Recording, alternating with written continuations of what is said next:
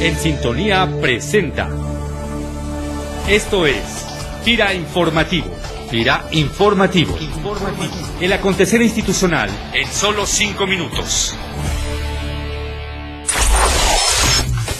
Hola, ¿qué tal? Tira les da la más cordial bienvenida a este espacio Tira Informativo en su trigésima novena edición, espacio donde les compartiremos información acontecida en los últimos días en nuestra institución.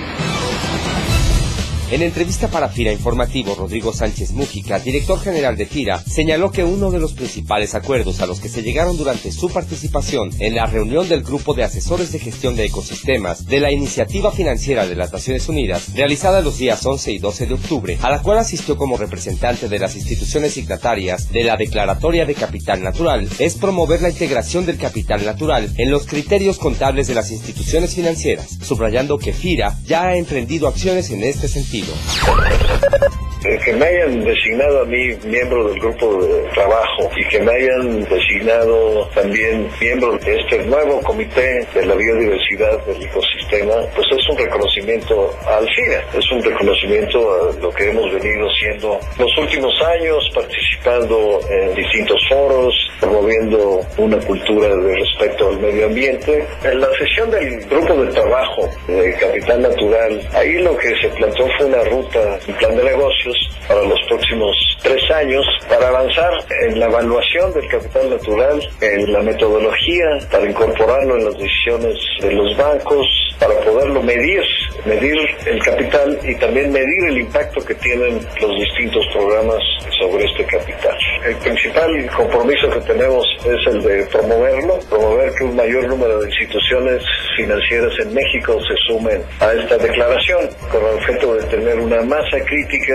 que nos permita avanzar hacia lo que pueda ser un código de conducta que respete el capital natural en las decisiones que tomamos los bancos. Por lo pronto, pues FIRA ha hecho también una labor de dar a conocer esta declaración al interior para que nuestros compañeros conozcan cuál es la declaración y que también lo vayamos tomando en cuenta a la hora de tomar decisiones sobre financiamientos, adquisiciones, en fin, todas las acciones que lleva a cabo el FIRA. Con el objetivo de capacitar a los mandos directivos de las sociedades de ahorro y crédito en temas de vanguardia sobre sus procesos operativos y administrativos, FIRA, en coordinación con la Confederación de Cooperativas Alemanas, realizará el próximo 8 y 9 de noviembre el simposio sobre mejores prácticas de crédito agropecuario para sociedades de ahorro y crédito popular en las instalaciones de Oficina Central. El evento reviste especial importancia en el marco del intercambio de experiencias que enriquecen la visión y eficiencia.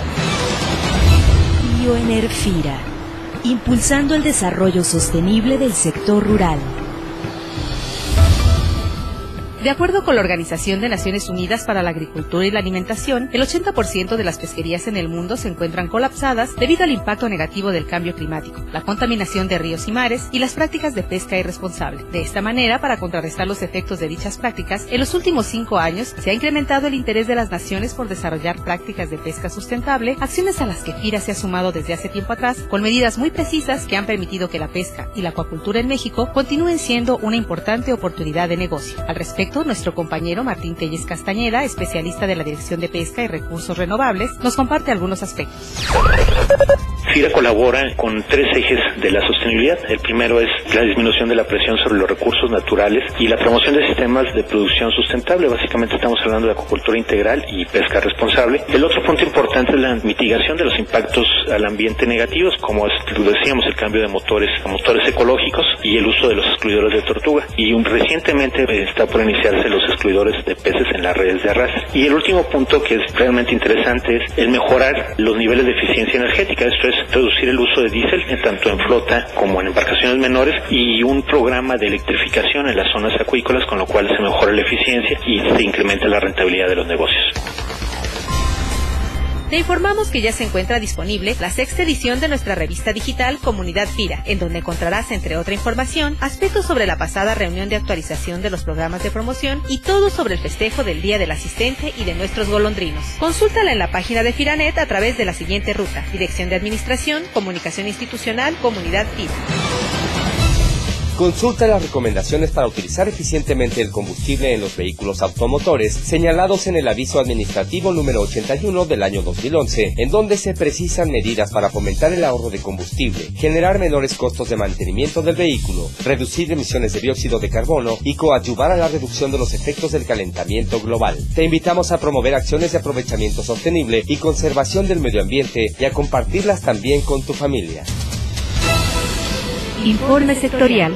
Información especializada generada por FIRA para la toma de decisiones.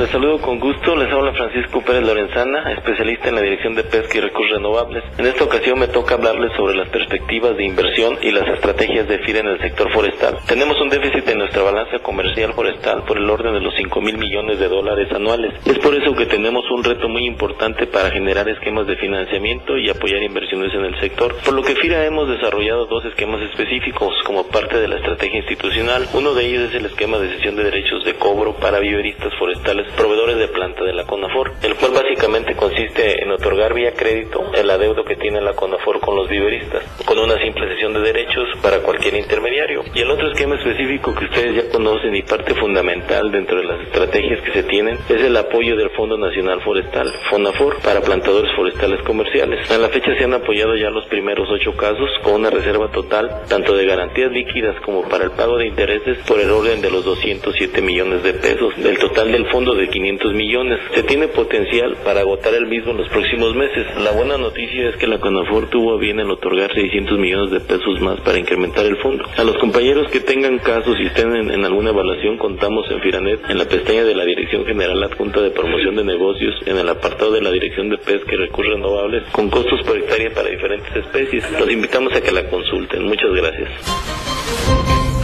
Hasta aquí la información. Nos despedimos deseándoles un excelente inicio de semana y esperamos contar con su atención el próximo lunes. Vida Informativo es una producción de la Subdirección de Comunicación Institucional. Voces Luis Manuel Pacheco, Cecilia Arista y Junuen Velázquez. Agradecemos tu opinión y comentarios al correo sci.fira.gov.mx. Gira, más que un buen crédito.